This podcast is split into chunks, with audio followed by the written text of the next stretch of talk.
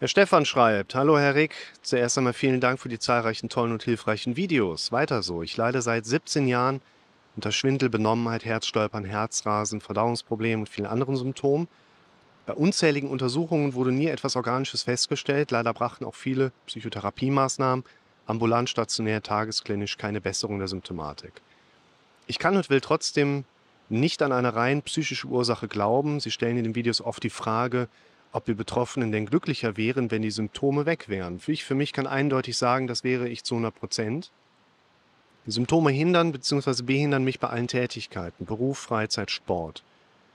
Die Symptome haben auch schon meine Familie zerstört und auch sonst ist das Leben eigentlich nicht mehr als solches zu bezeichnen. Ich beschreibe es als einen Zustand irgendwo zwischen Leben und Tod.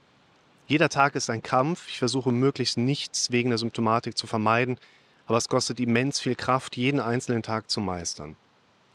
Ich freue mich schon auf die nächsten Videos und wünsche weiterhin alles Gute und viel Erfolg. Besten Dank, Stefan. Ja, lieber Stefan, das ist äh, natürlich keine schöne Geschichte.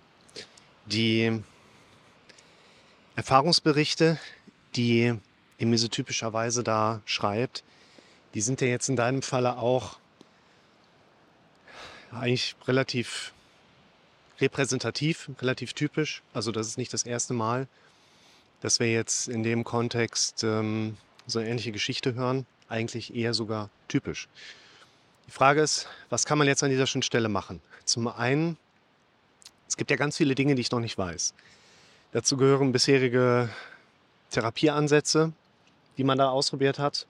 Die haben allesamt nicht geholfen, hast du geschrieben. Das liegt aber meistens tatsächlich dann noch daran, dass die Erfahrungsmuster der Therapeuten eben den typischen, sagen wir, althergebrachteren wissenschaftlichen Therapieansätzen entsprechend auch so ja, resultieren. Und die Dinge, die ich hier in meinen Videos erzähle, sind ja relativ moderne Erkenntnisse aus der Hirnforschung beziehungsweise aus dem Kontext beispielsweise neurolinguistisches Programmieren. Ich bin von Hause aus ja auch von Hause aus auch warum systemischer Therapeut, also familientherapeutisch ausgebildet. Man geht heute einfach eigentlich ein bisschen anders an die Sache dran. Das heißt aber nicht, dass es in der kassenzugelassenen Psychotherapie oder in Tageskliniken oder auch in der stationären Einrichtung irgendwie schon angekommen wäre. Das äh, merken relativ viele Leute und das macht auch äh, in gewisser Hinsicht Sorgen, weil Therapieansätze existieren ja nicht, weil sie funktionieren, sondern weil es eine gewisse Lobby dahinter gibt und man da auch sich nicht wirklich traut, so dran zu gehen. Also bis mal ein neues Therapieverfahren Kassen zugelassen wird, wie jetzt bei der systemischen Therapie. Als ich vor weit über zehn Jahren in die Ausbildung gegangen bin, da hieß es schon, ja, ja, mach dir keine Gedanken. Das sind Monate, vielleicht sogar nur noch Wochen, bis das Kassen zugelassen wird. Die sind immer noch nicht ganz damit durch. Also das ist eine Sache und das ist jetzt weit über zehn Jahre her. Das ist schon krass. Aus meiner Sicht ist es immer wichtig, solche Situationen eben nicht zu pauschal von außen versuchen zu bewerten, sondern wirklich in die Richtung zu gehen, im individuellen Einzelgespräch solche Aspekte dann zu lösen, weil man auch hier nicht den einfachen, schnellen Ansatz mit reinbringen kann und sagen kann, ja, pass auf, das ist der eine Fehler, den du machst, lieber Stefan. Psychotherapeuten hassen diesen einen Trick, aber ich verrate dir jetzt und zack, alles ist gut. So funktioniert unser Leben halt einfach auch nicht.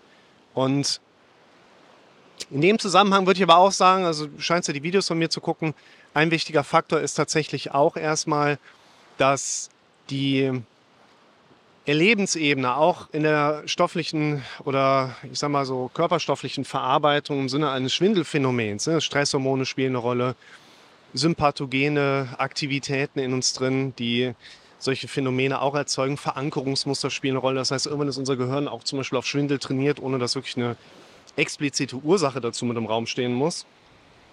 Dann macht es tatsächlich Sinn, die Dinge zu beobachten, zu versuchen, die man von außen nicht sehen kann. Also was sind deine Belastungen, die du auf einer gedanklichen Ebene im Kopf mitbekommst und nicht, was sind die Dinge, die ein Therapeut in der Tagesklinik von außen mit dir beim Specksteinschnitzen so ein bisschen thematisieren kann.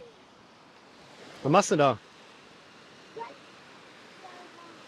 Ja, musst du ausspülen. Immer ein bisschen hin und her machen im Wasser. Und das sind natürlich Informationen, die kann ich dir jetzt nicht unbedingt vorhersagen. Ich kann dir aber schon sagen, dass wir Menschen einfach so aufgebaut sind, dass wir vor allen Dingen in Befürchtungsmustern, in Sorgenmustern die ganze Zeit denken.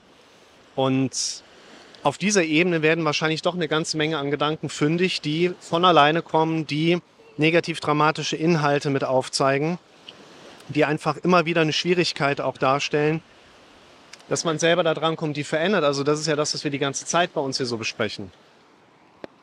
Ich helfe dir mal gerade.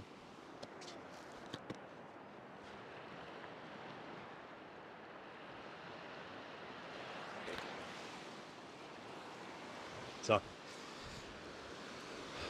Und ein weiterer wichtiger Punkt ist natürlich auch, wo du sagst, du bist halt skeptisch, dass es wirklich eine psychische Ursache ist und vielleicht dann doch irgendwas Organisches vorliegt, was man bisher halt noch nicht gefunden hat.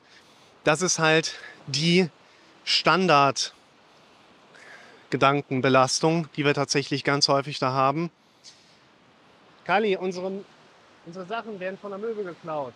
Lauft mal hin und verscheucht mal die Möbel. Wobei ich nicht glaube, dass sie Ananas mag. ja, zack, die hat jetzt verloren. Ah, doch, die hat ein Stück Ananas genommen. Lag im Sand.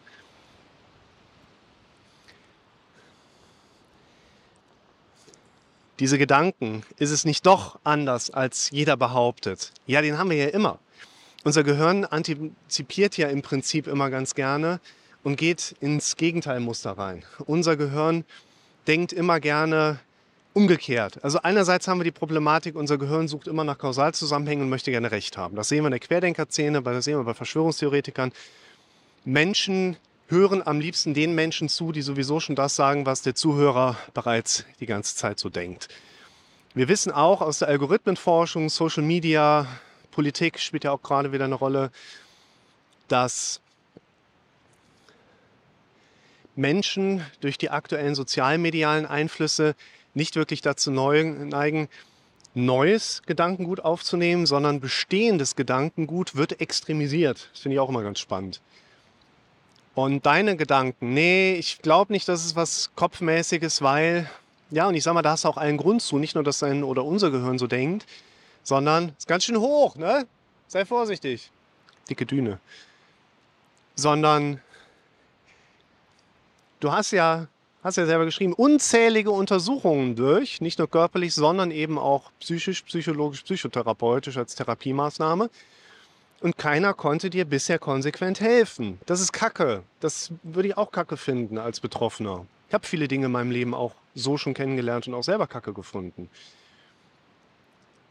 Ich würde jetzt so ein bisschen in dem Kontext des Videos gehen, was ich schon mal vor einiger Zeit gemacht habe, wenn ich dran denke, dann verlinke ich euch das. Falls nicht, schreibt es mal in die Kommentare, damit ihr mich daran erinnert. Ich verliere so ein bisschen den Überblick über die, ich sag mal, große Zahl der Videos mittlerweile. Mal ein Video gemacht, ist meine Störung vielleicht doch in der gewissen Hinsicht organisch. Und ja, es ist tatsächlich ein wichtiger Punkt. So, der Knopf, der scheint da oben beschäftigt zu sein.